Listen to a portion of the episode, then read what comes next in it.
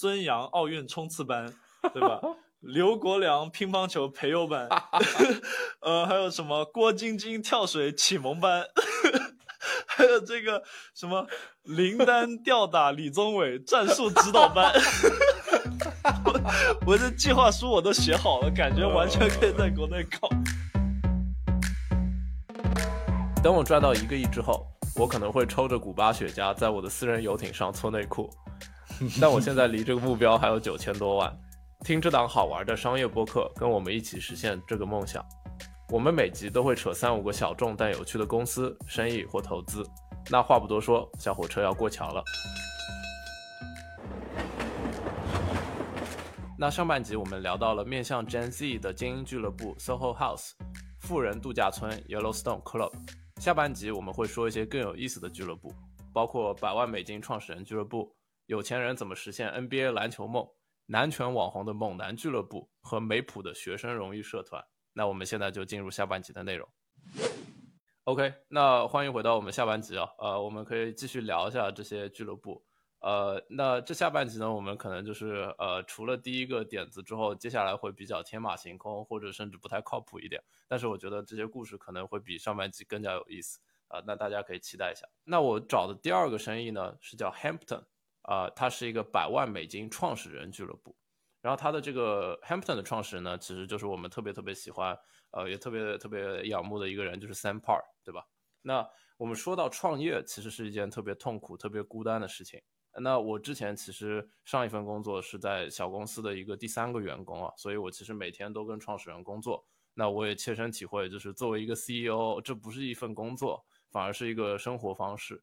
呃，也就是说，你可能今天要去找投资人融资，然后你明天又发现这个数据掉下去，掉下去了，不行了，后天又发现这个 feature 哪个 bug 找不到，等等等等。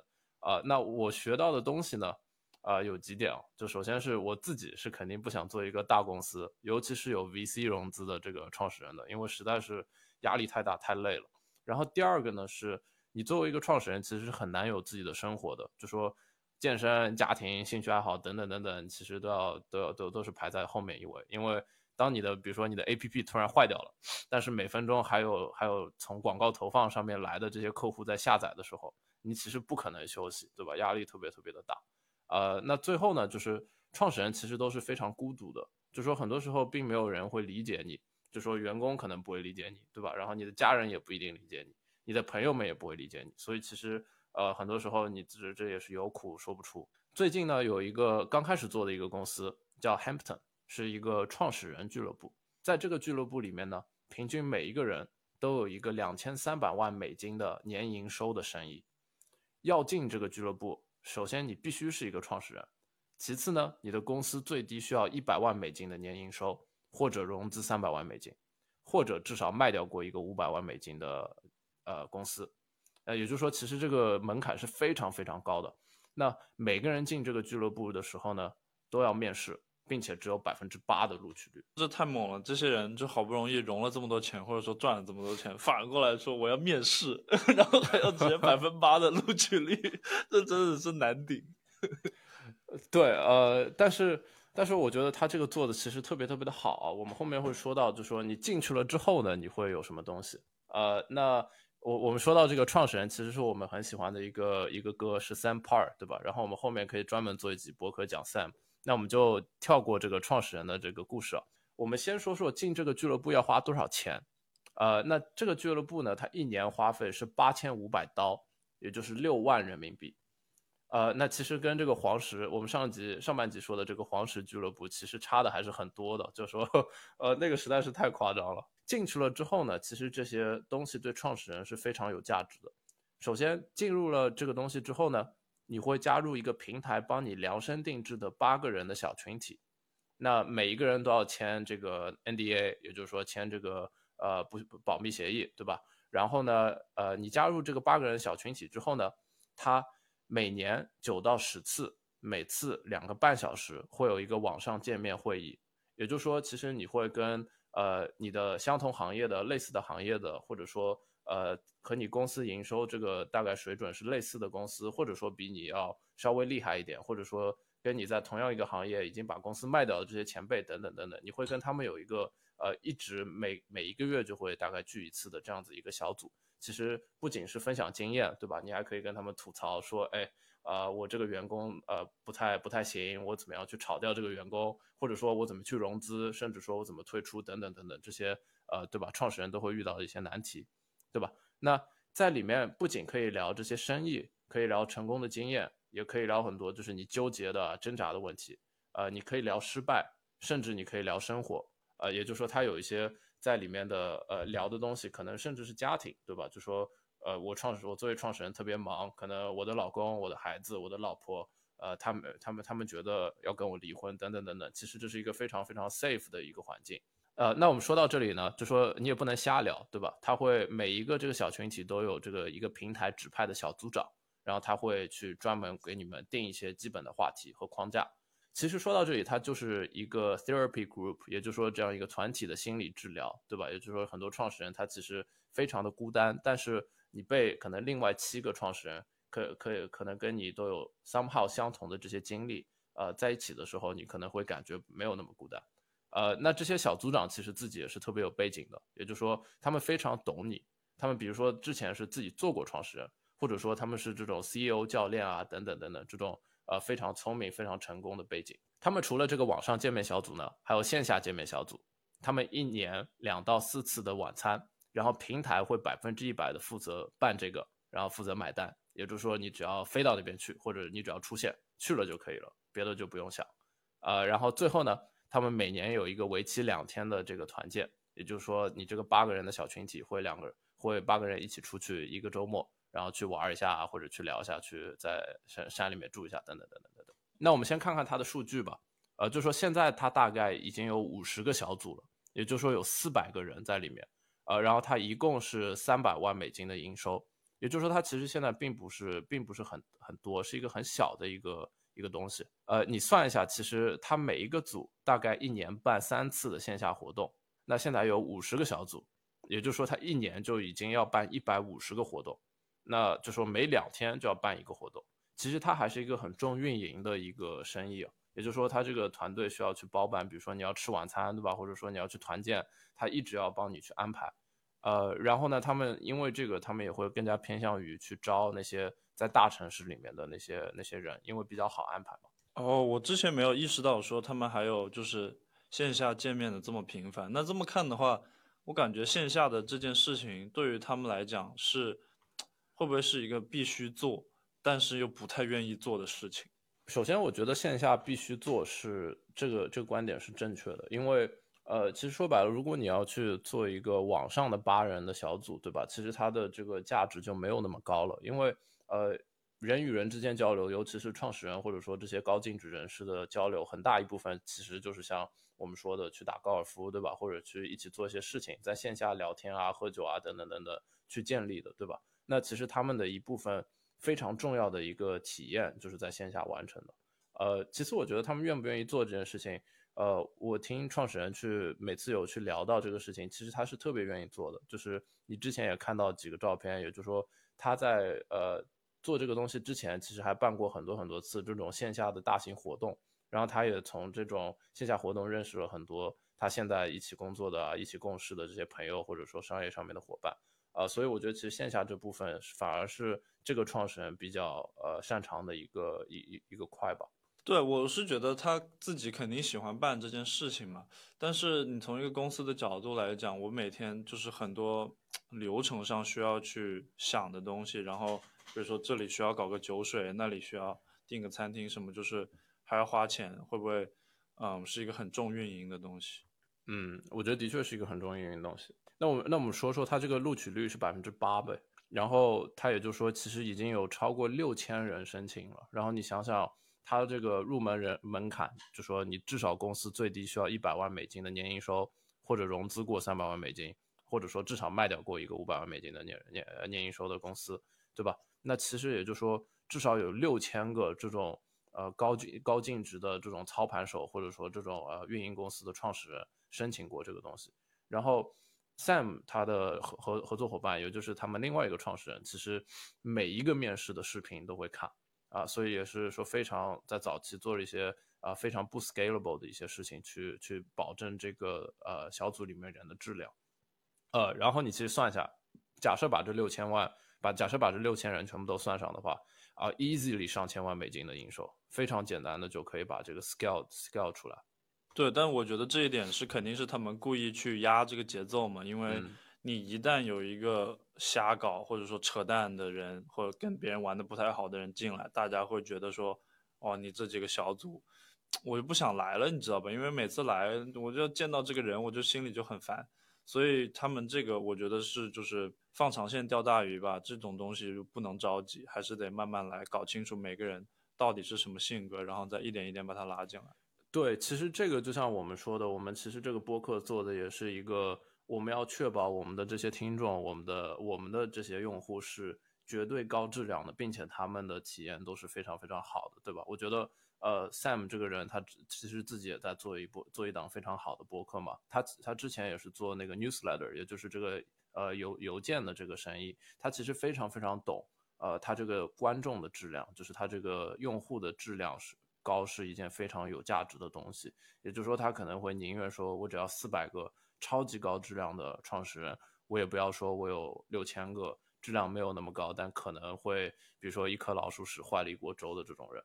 啊，我觉得，我觉得他这个，呃，他他这个创始人的这些技能和他的这些创业之前之前的创业经验，其实对于他这次创业来说非常合适。然后我其实特别看好他能把这个做成一个上十亿美金的公司。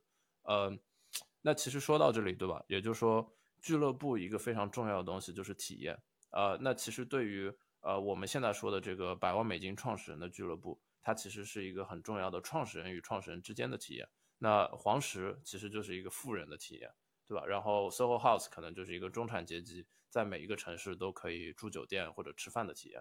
OK，那第二个有趣的点呢，我觉得是这个创始人，就像你说的，他的确是放长线钓大鱼。他其实的他的视野非常非常的长，他也在很多次播客里面提到过，他把这个东西会当成一个几十年后他还能还能够自己存在的一个东西。呃，其实我想想也是对的，因为。在任何年代都不断的会有这些成功的创始人，这些很棒的公司出来，对吧？然后创始人其实，在不同年代他面临的问题，他的孤独感其实是非常类似的，对吧？也就是说，你可能在一九九几一一九零几年，你可能在呃造飞机的时候，和你现在在造一个在在做一个互联网公司的呃他的他的纠结，虽然说他的技能不同，对吧？但是你的纠结，你的孤独感其实类似的，所以这个东西其实永远都会存在啊。那创始人 Sam 呢，就把这个东西非常好的去运用到了他们的整个东西的设计和他们的名字上面。那我们说到 Hampton 这个东西，其实本来是纽约一个非常有钱的一块地方，对吧？它本身就是一个非常有历史的一个名名字。那你想到 Hampton，你可能就想到一个非常酷的一种呃一个地方，一个对吧？Upper Upper Middle Class，甚至是 Upper Class 这样一个地方。那它的这个颜色设计语言呢，主要是劳力士绿。或者说是这个英国赛车绿就非常的高端，非常的酷，对吧？然后你看它这个字体啊，等等等等，其实都是非常 intentional，非常的有用心去为了这种呃这个东西，这个社区会一直在这边三十年，甚至五十年，甚至上百年，就像一棵树一样的这种感觉去设计。对它这个颜色我也挺喜欢的，它就是那种看起来很有钱，但不是土豪的感觉，是那种高端有钱的感觉。对我有两个比较比较有趣的问题啊。呃，大家听众可以去思考一下，说不定这背后有一些商业有趣的商业。首先呢，是这个东西是不是在中国这个市场里面是可以可以直接复制的？其实我觉得这个东西它的模式非常非常的简单，然后它这个东西背后的呃一个操盘手他要有的技能呢，其实只有两个。第一个技能是他懂得一个高质量的呃听众、高质量的用户群体。对于这个东西的体验是非常非常重要的，也就是说，他是一个他他是要一个非常会做体验的人。第二个东西呢，是他其实是要一个对运运营对线下这个运营把握的特别好的人。也就是说，他其实要知道我要办一场活动，我要办一场晚饭晚餐，或者说我要办一场这个两为期两三天的团建，我要满足这些人的什么样的一个需求？呃，其实我觉得这个东西如果能够这个创始人如果能够有这个技能。然后他对这个当地或者说比如说中国的这个创始人的这个 market 对吧？整个这个关系网特别了解的话，其实我觉得这个东西并不难做，而且是非常可复制的。我也觉得，我觉得它可复制性很强，但是我觉得做这个东西真的得耐心，就是不能着急，因为一旦哪个环节出了问题，你前面的所有努力就基本就废了。对，呃，其实这个就说回了我们呃之前那个说，我们这个用户一定要是高质量的，而且一定要是非常非常呃让我们觉得放心的这些用户，对吧？他的体验才会变好。OK，那第二个问题呢，就说除了创始人这个群体，还有谁？是，首先他是非常的孤独的，也就是说，除了他们这些人以外，没有别人可以了解他们。其次呢，他们是非常愿意付钱的。呃，那这个就比较有意思。呃，我我我我首先想到的一一个群体就是老人这个群体，也就是说，其实呃，首先老人都是非常孤独的，对吧？因为可能他们的子女都不在不在他们的身边，或者说他们的有的伴侣已经去世了。其次，他们的支付能力是非常强的，因为养老这一块儿。呃，那子女或者说老人本身肯定是希望他们的身体特别特别的好啊，所以其实你从养老院啊等等这种模式去倒推，呃，创始人这个呃这个模式反而是一个比较呃比较好、比较清晰的逻辑。那现在我想问听众的一个比较有意思的，就是说除了老人和创始人之外，还有哪些人他的孤独感特别强，他只能有他身边的这些类似的人去理解他们啊？除了这个以外呢，他们的支付能力还特别强，你有可能就能够搭一个类似的生意。嗯，我觉得这个问题很好，确实很值得思考。然后我觉得你挑这个老人的社群也是一个非常有价值的一个社群，就很完全有搞头。OK，那我们 Hampton 就说到这里。其实你仔细想想看的话，我们这个第二集提到的这个大男子主义网红 Andrew Tate 骗钱的那个搞钱大学，对吧？里面也是一群。孤独的老哥，他也是一种呃俱乐部，但是就是进了他这个俱乐部之后，你得到的可能跟这个 Hampton 相反啊，就是不仅赚不到钱，可能还会亏钱。那那说到这里，我就想提到一个很有意思的小资活动啊，就有点小钱加上年纪大就可以参加。那我喜欢打打打篮球嘛，那打篮球的人都知道，这个杜克大学篮球很强。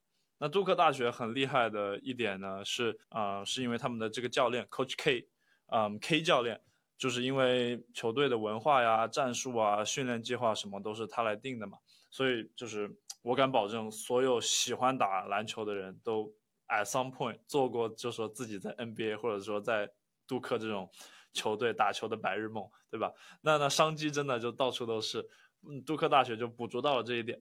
搞了一个叫 K 学院的篮球夏令营。那过去的十几年里面，每个暑假这个 Coach K 都会亲自带着一百个人，花五天的时间体验在杜克大学当球员的感觉。那只要你是三十五岁以上，愿意付一万三千美金的门票，你就有机会参加这个夏令营。那整个体验非常的丝滑，就是我希望我有钱的时候，这个夏令营还在，我一定报名参加去搞这个东西。体验大概是什么样的呢？就是你买机票飞去杜克校园，那他们就会给你安排好专门的酒店，然后一进房间呢，就是两双篮球鞋、几个水瓶、一堆打球的衣服，全都配套印着这个杜克的 logo，就放在你的床上，就是给你用这几天。然后从第一天开始，你就会在这个杜克校队平时训练的这个场地上。正经的就是选拔训练，然后在最后一天还会所有人聚在一起举办一个结业的冠军赛，就全程这个 Coach K 都在，之后其他的助理教练也都是以前或者说现任的杜克大学的球员，比如说什么 J J 雷迪克、呃 Grace Allen 之类的都会在现场去去辅助这个夏令营。嗯，然后那就说回来，就什么人去参加这个夏令营，对吧？那参加这些夏令营的人，大部分呢都是有钱人，那毕竟就是得有闲钱，还要有时间出来玩。所以，就除了打球以外，这个夏令营也可以是当做是就是有钱人的一个社交机会，然后互相交流说怎么搞钱。嗯，很多人就是甚至会连续好几年参加这个夏令营。哎，我之前好像看到过这个夏令营，是不是那个 Jesse Etler 也去了？啊，对对对，他也去了，他也去了。OK OK，interesting。然后他他这个网站上面说，参加这个夏令营的必须要三十五岁或者更老，所以你至少还有十几年啊。对，希望那个时候 Coach K 还活着，好吗？对，然后我我就在想嘛，就跟你的思路差不多，我就感觉说这个这个东西在国内完全可以复制，就比如说你找一个出名的教练或者运动员。搞一个靠谱的场地就可以，就直接开始搞了嘛。那就专门帮这些有钱人实现他们的白日梦。然后甚至可以搞一个公司专门做这一系列的夏令营，和一堆就是出名的教练或者是运动员签约之类的。然后我就开再开始做我的白日梦，我就想说可以搞一个什么中超夏令营，对吧？在这个鸟巢训练，还有什么这个叫什么孙杨奥运冲刺班，对吧？刘国梁乒乓球培优班，呃，还有什么郭晶晶跳水启蒙班，还有这个什么林丹吊打李宗伟战术指导班。我 我的计划书我都写好了，感觉完全可以在国内搞。我靠，这名字太棒了，呃，但是我觉得我有一点，我我觉得可能中美不太一样吧，就说，呃，在美国其实体育方面这方面的钱，对吧？再往体育这这一个，呃，这整个一个 industry 去，呃，给的这就给到这个钱和商业上面的价值，其实非常非常高。比如说像 NBA 和 NFL，就是篮球和橄榄球这两个最大的体育项目，其实都是一个上十亿甚至上百亿美金级别的一个东西。我在我不知道国内。有没有一个就说类似于 Coach K 这样子，同时在他的这个体育界的影响和他这个商业界的影响都同样大的一个人？我觉得，就说可能说作为作为这样一个 K Academy，其实他就是拿 Coach K 这个人，对吧？然后其实很多人其实更多的是看着 Coach K 这个名声去的吧？我不知道在国内有没有这样子类似的人。对，我确实在想，就是美国这边体育文化就当然是更强的嘛。然后你说什么？呃，杜克啊，北卡都是大家说，哎，我想就是要是顺路的话，我想去拜访的这么一个学校，然后想去看他们打球的感觉，嗯，所以在这一点，就国内确实是有点挑战性嘛。但是国，我觉得国内人这么多，然后就是按照同样的思路，你去找一百个有钱人，愿意去跟刘国梁参加当时就是一比一复制的这个奥运乒乓球训练的话，我觉得。这件事情就是是不难实现的，看你具体要怎么去去操作它。哦，这是 good fine，我我觉得这还挺有意思的。而且，呃，我听那个 Jesse Itzler，就是我们之后也可以聊这个老哥，他其实说有一个比较有意思的这个 K Academy 的故事啊，就说呃有一些呃杜克大学的学生或者说别的大学生，他知道了这个呃这个夏令营一样的东西之后，其实他会免费报名去给呃 K Academy 打工，然后就好像就是有一个老哥就说。哎，他这个 K Academy 这里面有那么多有钱人或者成功人士啊，我就要我就要跑到他们身边去看看，对吧？听他们的故事。然后这个老哥呢，就可能是个大学生，然后他就为了 Coach K 他们去开开大巴，也就是说直接把他们那些有钱人送从宿舍送到那个篮球场，然后可能大概就是十分钟、十来分钟、二十来分钟的路。然后他就说他在这个大巴做司机的上时候就学到了非常非常多有意思的事情。然后这个小这个小朋友最后。好像也去自己也去创业成功吧，就把公司给卖掉了。我觉得这其实就像你说的，更多的还是一个有钱人不仅去打球，更多是去社交，然后去竞争，对吧？然后去去去啊认识新朋友的一个地方。这我觉得这个事情是很有价值的吧，因为你想，就是大家年纪大了，有钱之后，很多时候后悔的其实就是一些比较简单，就是。年轻的时候没有做成的事情，那这个，嗯，这个 K Academy 就是相当于帮他们实现，嗯，小时候的一些梦想。那我们刚刚聊到了这个 Andrew Tate，对吧？和这个 Coach K，其实其实呃，两个完全没有关系的人，怎么放在一起的？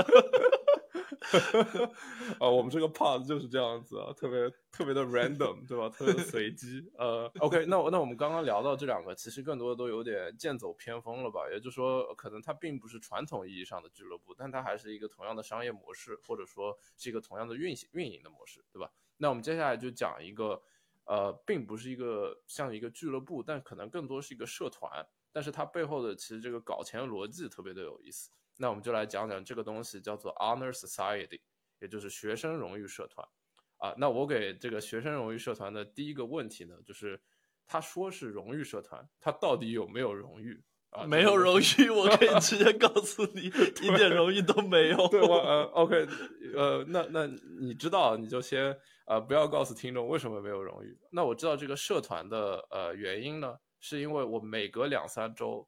都会从我的伯克利邮箱里面收到这个 Honor Society 的邮件，然后他这个邮件呢，只叫我做一件事情，就是叫我激活我的会员，呃，呃，然后呃，我我我从来没有就是比如说在他们的这个网站啊，或者说在他们这个社团里面去给过我的这个邮件信息啊，所以我猜就是有两件事情发生了，要么就是伯克利直接把我我的我们的这些邮件分享给他们了，呃，要么就是他们直接根据这个伯克利邮件的后缀，呃，一个一个的去猜，对吧？然后直接把邮件发到了我的这个邮箱里面。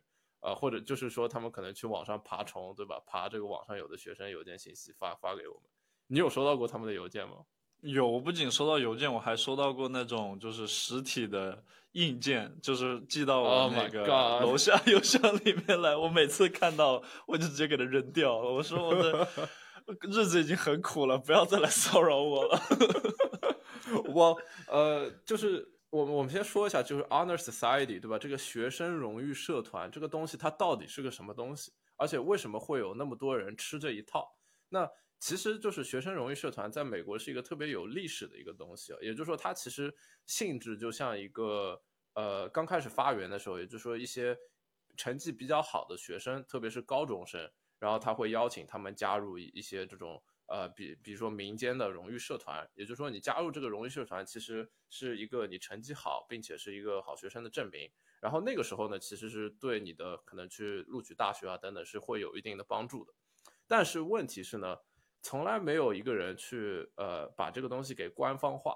所以也就是说，你可能呃，在我我们小时候不都加入什么共青团、少先队，对吧？然后可能就会有一个公司呃就就跳出来说，我叫青年团。或者我叫少年队，就就类似的这种擦边的这个这 这个这这个名字，对吧？那其实这个 Honor Society 它这个发给我们邮件的这个公司，其实就是擦了这样子一个边。呃，喂喂，他这个是个，所以是个私人的公司，它不是一个教育系统里面一个正经的东西，是吗？对，呃，你现在你现在是那也太呆了吧！哇，我一直以为是学校，就是没事来骚扰我就有病。No no no，不是这样的，它是一个私人的公司。啊，这个这，我觉得这个故事你会很喜欢的，就是 Here，OK，你现在听一下它这个故事背后是什么？呃，那那整个这个东西背后的老哥，他的名字是 Mike，对吧？我们我们在说麦克这个人之前呢，我们就说他这个这个东西，你交了钱，你到底能够干嘛，对吧？那首先你每年大概是要交五百到两千块钱人民币，它其实不便宜，对吧？呃，然后进去了之后呢，你就是有一些很简单的基础服务，比如说它可以帮你申请一些奖学金，对吧？但是我看这个 Reddit 论坛上面说，基本上没有人通过这个 Understand 申请。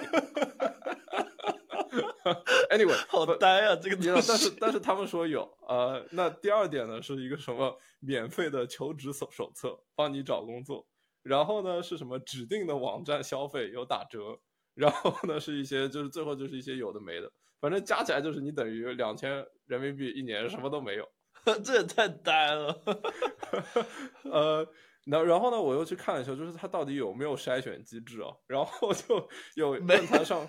你听我说，hear me out。然后论坛上面有一个学生上了一个学期，他大一下的时候，他的 GPA 是一点七五，放到中国也就是一百分里面拿了三十五分，然后他还是进去了，哈哈哈哈哈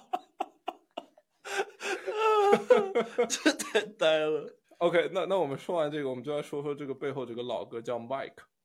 那我我那你现在像你这种对吧，比较聪明，对比较对这个东西不不容易被骗的人，都以为他这个是一个学校的组织的社团，或者说是一个什么对吧，官方组织，但其实它只是一个私人公司。那这个东西背后呢，是这个 Mike 是一个创始人。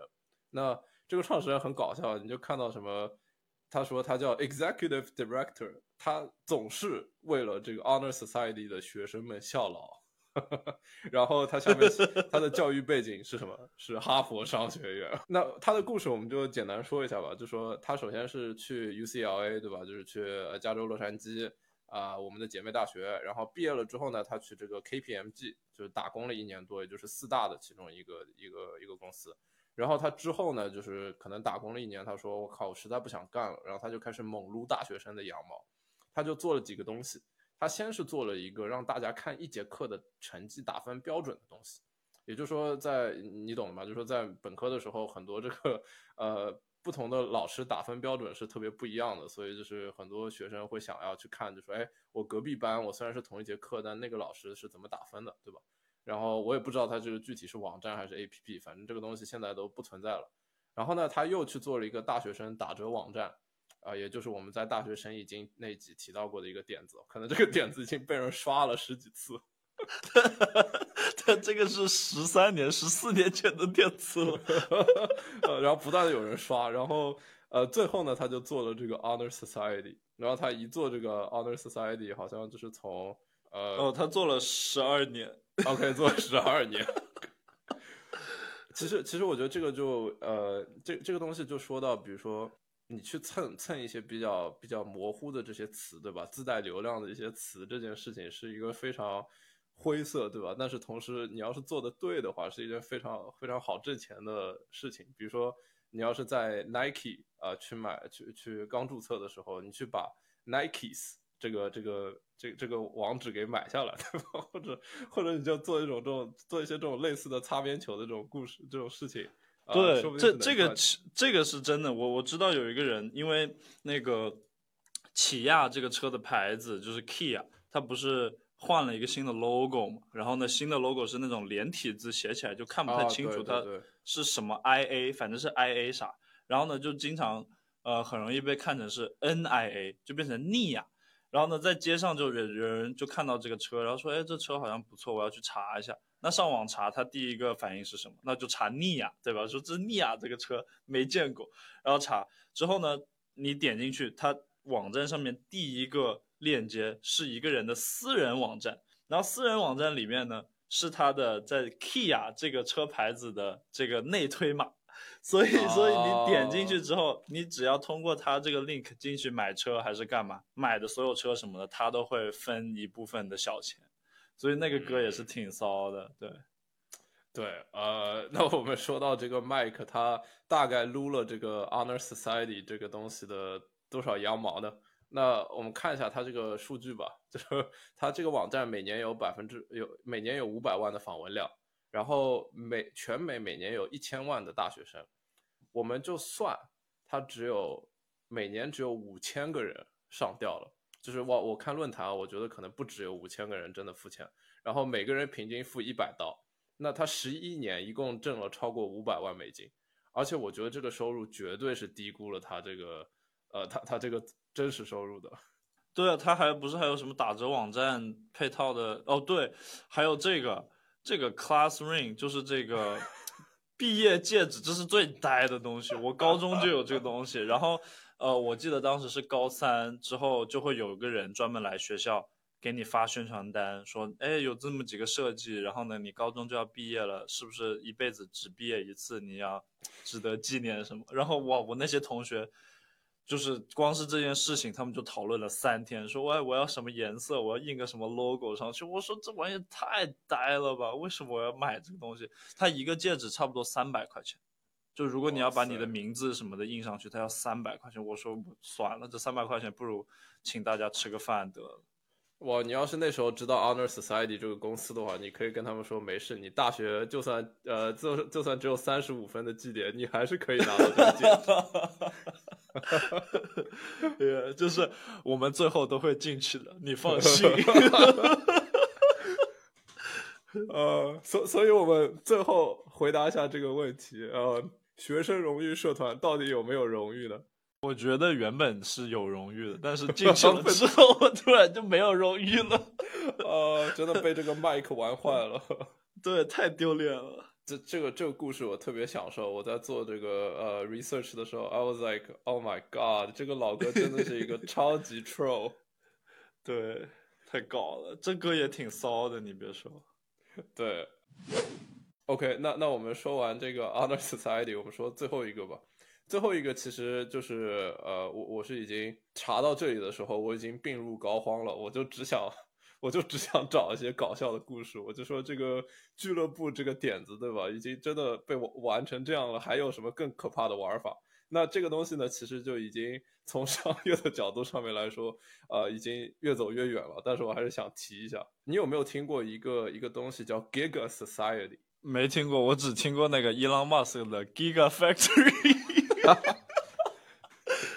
OK，那那 Giga Society 这个东西呢，其实也是一个非常历史悠久的一个一一一个概念啊，对吧？然后然后其实 Giga Society 从历史上面来说，它就是一个超高智商人人的一个俱乐部。然后这个东西呢，也是一个民间的东西，就说它比 Honor Society 还要糟糕，就说它连这个比较官方的这一面都没有，所以就是可能历史上来说有这十几个、二十几个 Giga Society，然后里面呢就是有不同的人都说这这几个人智商特别高，对吧？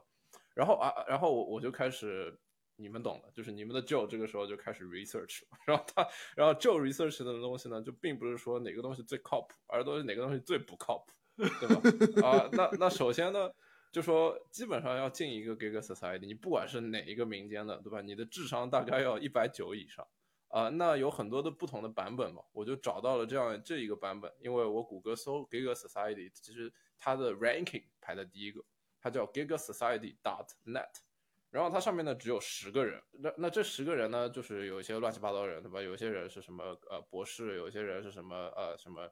诺贝尔奖得主，有些人是创业的，但是最搞笑的是，这个这十个人上面最聪明的这个大聪明，那这个大聪明，大聪明，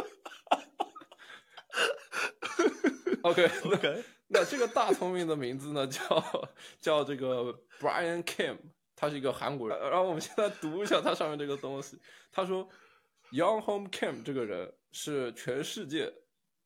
在任在什么 World Genius Directory，反正就是世界天才排行榜上排第一的人啊，然后然后他，呃，然后然后然后他什么，然后他的各种各他的各种成就，包括什么什么什么什么创造创立一个非营非盈利组织，然后是什么呃什么门萨什么等等等等等等等等，对吧？那我们就不说这个大聪明到底聪不聪明，他反正他他。他他反正自己，他反正在这个网站上面对吧？别人说他是最聪明的，然后你们的 Joe 这时候就说：“我靠，我我不知道这个大聪明到底聪不聪明，我要去确认一下。”结果呢，这整个这个网站，这整个这个 operation 都是 Brian Kim 自己搞的，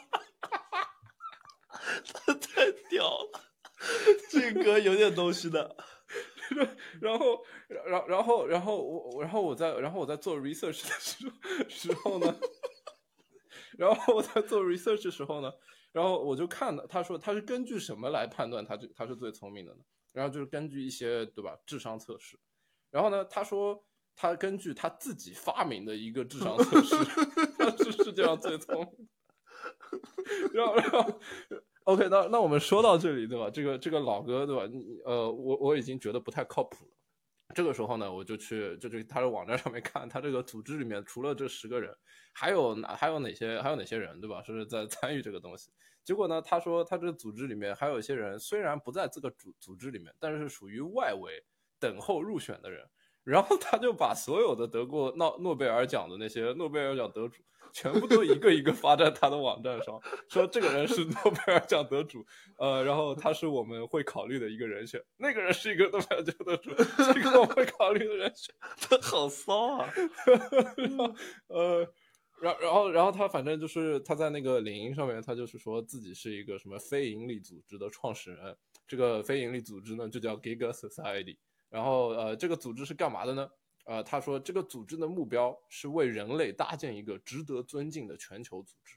这个组织所有人都在解决一些世界级的顶级难题，或者做一些对全人类有益的项目。然后然然后然后然后我回去一看，我靠！这个呃，这个 Brian Kim 对吧？就是我们说的这个大聪明，他真的在解决一个非常呃难的问题，就说呃，全世界谁最聪明？然后他可能就解决了，就是他自己最聪明。天大的问题被他解决了。呃，这歌太搞了。呃，然后然后然后我然后我就在整个网上就在搜嘛，就说 like。You know what else is this guy doing？对吧？这个这个老哥还在干嘛？然后然后他们好像做了一课一集播客，然后他有一个二百九十一个订阅的人的这个油油管，做了七集的播客。然后我我我看了一下，我可能就看不下去了，就是可可能还是有一些东西吧，但是 I I I I have no idea whether this this is legit or not。这个歌太搞了，他也挺逗的，我靠。你有看过这个网站的流量有多少吗？呃，我觉得我现在可以看一下吧。其实，嗯，你现在看一下，它的他的他的呃 monthly traffic 小于一千，那这个东西存存在的意义在哪里？就只有大聪明和大聪明的朋友在看这个网站，笑死我了。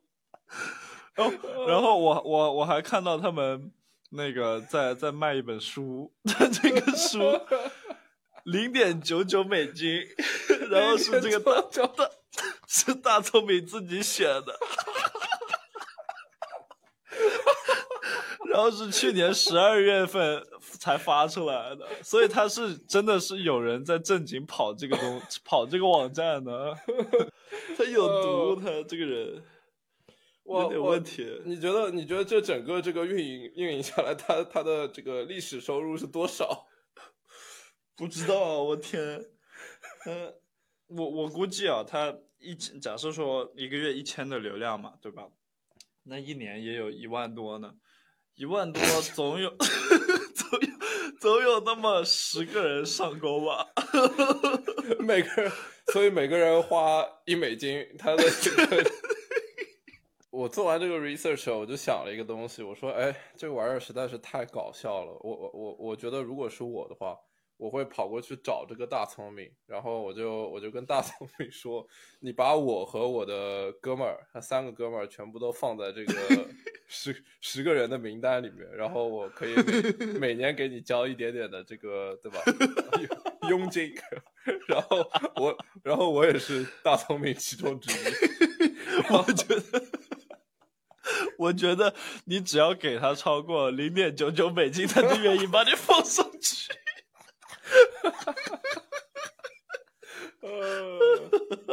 Oh my god！这这一集太搞笑了，我觉得 这个歌也太呆了。哦天！呃，那那我们说到这个这个大聪明的故事，其实它已经跟商业没有什么关系了。我觉得可能在在在商业上面来说是一个失败的失失败的例子，但是其实它在营销上面来说是一个非常成功的例子。为什么？因为他们上了我们这个播客，而且 Oh my god！我们太我太搞笑了，对不对？这个歌太逗，他他可以去娱乐圈发展一下。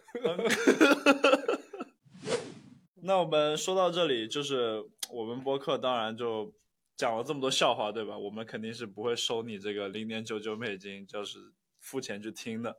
嗯，但是我听说，就是我们每一集结尾都会有一个跟听众的需求，你能讲讲这个需求是什么？以后以后你们在路上看到我们，就叫我们大聪明。那 那那那我们听众听肯定是免费的嘛，但是你们需要我们做一些事情，呃，那你们需要做为我们做的事情呢，就是把我们这两个大聪明推荐给身边的一个朋友，呃，最重要的是，我们希望你把我们推荐给身边感兴趣的朋友，那这是你和大聪明们之间的协定。